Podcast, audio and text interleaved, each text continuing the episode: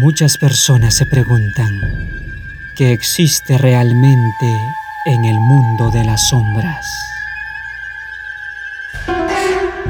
Mucho se ha hablado al respecto de este tema, pero hoy todo esto será completamente revelado. El presente material es una historia completamente real que te ayudará a comprender la verdadera cara que se oculta al mundo. El fuerte clamor presenta un viaje a lo sobrenatural. La verdadera historia de Roger Morneau.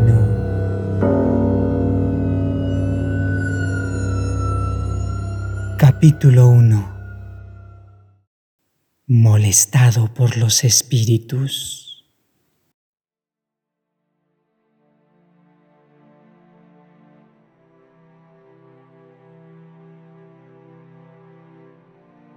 Yo estaba cogiendo un libro para leer, cuando el papel con el recado de Rolando pidiendo que le llamase empezó a levitar por la habitación y golpeó mi libro abierto con tal fuerza que se cayó de mis manos y casi de mi regazo. Mi primer impulso fue decir una o dos cosas al espíritu. Sin embargo, ya había tomado la decisión de no involucrarme más en conversaciones verbales con los espíritus, cueste lo que cueste. Poniendo el pedazo de papel entre las páginas del libro, Seguí leyendo. Unos momentos más tarde, una fuerza invisible sacó el libro de mis manos y lo arrojó contra la pared del otro lado de la habitación. No por lo que los espíritus hicieron, sino por respeto a mi amigo, decidí llamarlo. Había un teléfono público en el corredor, pero en este caso elegí no utilizarlo. Luego me fui a un restaurante al final de la calle. Mientras estaba sentado en la cabina telefónica, eché un vistazo al reloj. Era la una de la mañana. El teléfono sonó dos veces.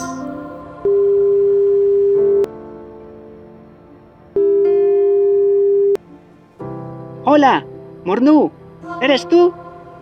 Sí, soy yo. Mornu, ¿qué demonios? ¿Qué es lo que te estoy diciendo? ¿No fue esto de lo que te advertí? ¿Estás jugando con tu vida? ¿Has perdido la cabeza? Pareces trastornado. ¿Cuál es tu problema? Mi problema... No tengo ningún problema. Tú eres el que está en un gran problema y hablas como si no tuvieras ninguna preocupación en el mundo. Mornu, Siempre admiré tu espíritu atrevido, pero ahora has ido demasiado lejos. Te has vuelto en contra de los espíritus que te han beneficiado y ellos te destruirán. Me sorprende que todavía estés con vida. Chico, estoy preocupado por ti. Estoy sentado al lado de este teléfono toda la noche esperando tu llamada, porque estamos interesados en tu bienestar. ¿No tienes algo que decir? Por supuesto que tengo algo que decirte, pero ¿Cómo puedo decir algo si no me das la oportunidad de abrir la boca? Mornu, tú no evalúas la magnitud del problema ni en qué te metiste. El miércoles por la noche, de acuerdo con el sacerdote satanista, tú te encontrabas en grandes dificultades con los espíritus. Pero ahora es tarde, demasiado tarde. Rolando, si te calmas, será mucho más fácil para que nos entendamos. Ahora explícame mejor lo de la noche del miércoles. Después de unos momentos, Rolando recobró la calma. El miércoles pasado, cuando entré en nuestro lugar de culto, me llevaron a la oficina del sumo sacerdote. Él me preguntó si yo te había visto en la semana pasada. Su expresión me dio la impresión de que algo terrible te había sucedido. Le pregunté si tú estabas muerto. Pensé que podía haber sido un accidente. Me dijo que estabas en una situación aún más horrible el martes, durante las horas de la sagrada medianoche, un espíritu consejero se le apareció y le dijo que tú estabas estudiando la Biblia con los guardadores del sábado, que son exactamente las personas que el maestro más odia en la tierra. El sacerdote me pidió que intentara encontrarte y hacerte entender sobre el peligro en que estabas, pero no pude encontrarte. Todo está bajo control. Yo no estoy en gran peligro. Eso es lo que tú piensas. Hoy a las 6.30 de la tarde el sumo sacerdote me llamó para informarme que de acuerdo con los espíritus, hoy fuiste a la iglesia con los observadores del sábado. Esto dejó al maestro enfurecido. ¿Qué tienes que decir al respecto? Sí, he estudiado la Biblia y fui a la iglesia que observa el sábado. Sin embargo, no me importa lo que el querubín caído sienta respecto a mí. Si quieres tener más información sobre mis actividades de la semana pasada, ¿por qué no vienes a verme pronto en la mañana? Al regresar a casa, oré y me fui a la cama. Veinte minutos más tarde, las luces se encendieron. Yo las había apagado. Casi al instante se encendió de nuevo. Resolví dormir con las luces encendidas. Unos minutos más tarde, casi todas las cosas comenzaron a salir de sus lugares. Un cuadro salió de la pared volando por el aire y se colgó en la pared opuesta. Una lámpara estaba en pie en medio del espacio sin ningún apoyo visible. Al observar las actividades de los espíritus, me di cuenta que mis oraciones los habían colocado bajo algún tipo de restricción. No podían hablar conmigo como yo creía que a ellos les gustaba hacer. Inmediatamente, mandé que ellos saliesen en el nombre de Jesucristo. La lámpara y los cuadros cayeron al suelo. Tomé la lámpara y enderecé su cúpula, pero dejé los vidrios rotos de los cuadros para barrer por la mañana. Agradecí a Jesús por su cuidado amoroso por mí y volví a la cama. Estaba atrapado por una abrumadora sensación satisfactoria ante la idea de que poderosos espíritus de demonios habían salido al mencionar el nombre de Jesús. Ese acontecimiento también contribuyó para fortalecer mi convicción de que todo, como le dije a mi amigo, estaba bajo control.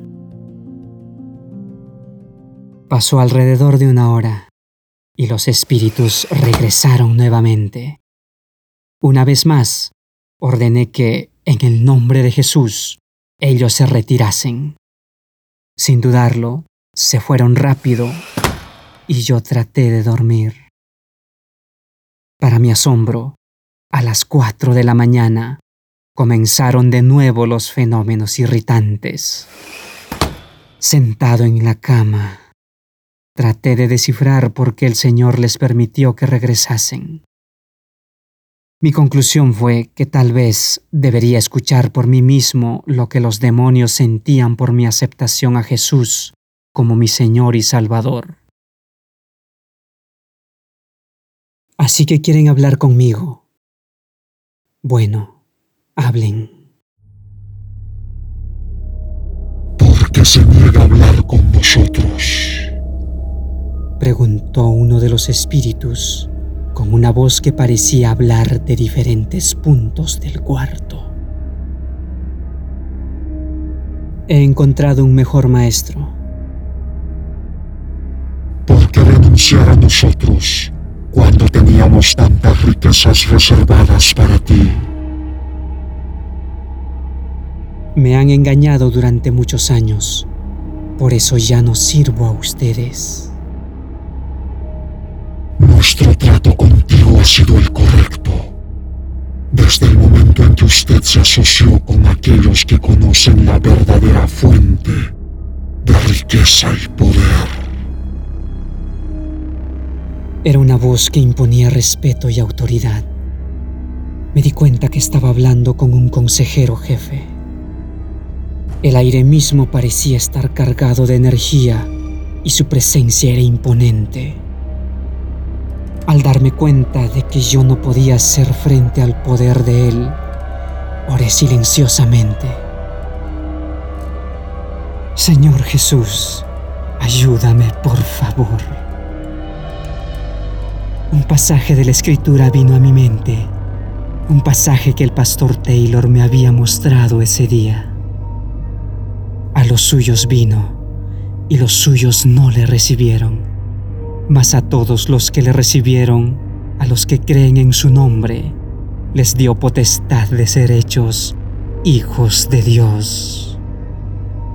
Juan 1, 11 y 12. Inmediatamente supe que Dios me haría salir victorioso de ese encuentro. Una gran calma se apoderó de mí Solo más tarde comprendí el peligro de tratar de dialogar con los espíritus. A medida que la conversación continuó, me di cuenta de que él estaba pasando por algún tipo de crisis. Al parecer, él demostraba eso. De hecho, me pareció detectar que ondas de desesperación se apoderaban de él, porque en ese momento se dio cuenta que estaba desperdiciando sus esfuerzos en tratar de recuperar mi lealtad. Escuche con atención. Yo estoy diciendo la verdad. El maestro tiene grandes riquezas reservadas para ti. Si tan solamente dejas de asociarte con el pueblo que él más odia y dejas de observar el sábado que él detesta. Espíritu, creo que usted está diciendo la verdad, pero no quiero sus riquezas. Ellos no son suficientes. He recibido una mejor oferta por mi lealtad. Todo el oro que yo quiera y junto con el oro, vida ilimitada para disfrutarlo. Decidí entregar mi vida a Jesús. Deja de mencionar ese nombre. Necesito hablar con usted, pero no menciones ese nombre. Yo soy un consejero jefe. Mis espíritus asociados y yo ya hicimos el trabajo para preparar el camino para que el maestro pudiese hacer llover riqueza sobre ti. Conseguimos traer a George la fama y la honra de que Él es ahora poseedor.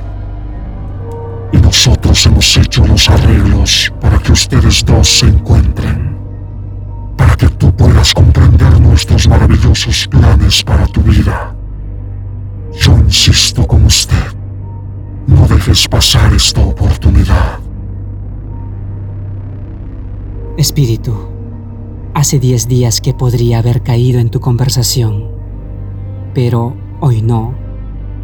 Ahora soy lo que podrías llamar de un ex adorador de los demonios instruido.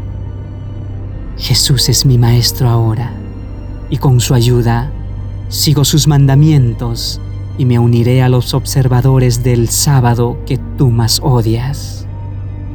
Usted me ofrece oro si yo desisto de la vida eterna. Olvídelo. Yo puedo esperar hasta la venida del Señor y entonces tendré todo el oro que quiera en la nueva tierra.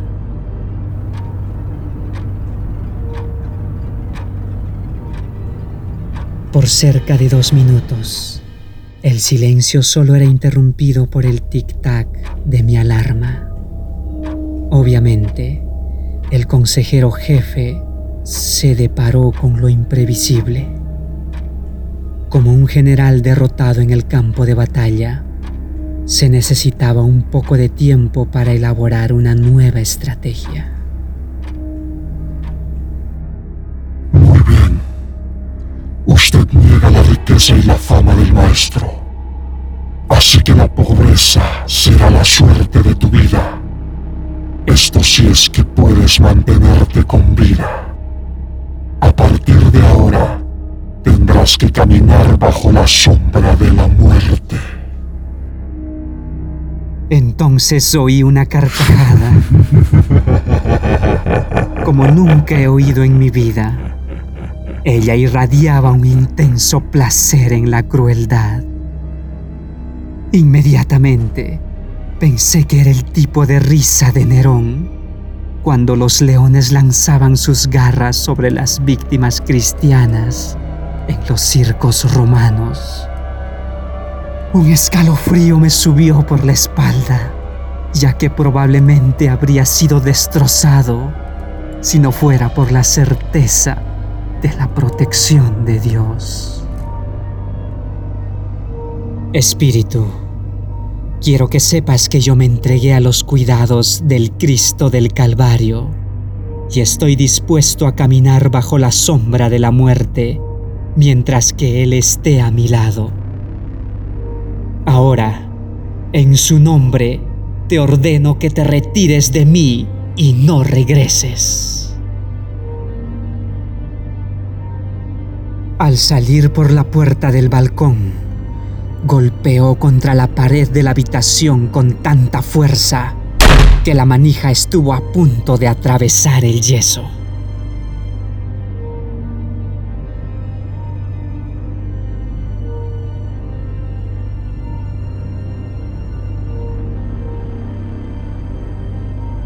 Hemos presentado un viaje a lo sobrenatural. Te saluda Samuel Zavala, el fuerte clamor.